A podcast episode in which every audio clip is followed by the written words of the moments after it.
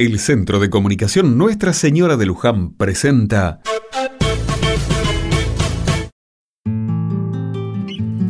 Otra mirada. Una fresca jornada se vive por estos lados. El otoño ya está muy instalado y a casi un mes de su llegada el frío se empieza a sentir. Nos abrigamos más, días más cortos e ingestas con más calorías son algunos de los elementos que necesitamos en esta época del año. Estamos atravesando una semana especial como lo es la Semana de Mayo, una serie de hechos históricos que dieron lugar a la Revolución de Mayo. En mi casa, como en la de muchos argentinos, cada 25 la tradición invita a sentarnos a la mesa y compartir un buen plato de locro.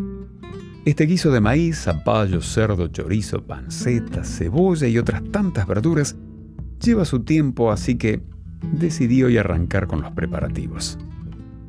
¿Sabías que el locro ya se comía en nuestro territorio en el año 1810? El historiador Daniel Balmaceda afirma que este plato es de origen quechua y que se expandió desde la zona del Alto Perú hacia el sur. El plato, como lo conocemos hoy, es una mezcla de culturas de lo que había en nuestra América y lo que trajeron con la conquista los españoles. ¿Y por qué comemos locro en esta y otras fiestas patrias? Antes de 1820, el locro se comía en pocos lugares de nuestra Argentina.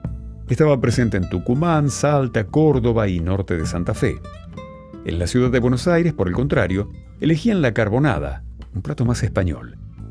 Con el correr del tiempo, los que venían del interior del país traían entre sus tradiciones este plato típico que de a poco fue conquistando todos los paladares. Empezá a buscar y conseguir los ingredientes para que dentro de unas horas comas con tu familia ese manjar.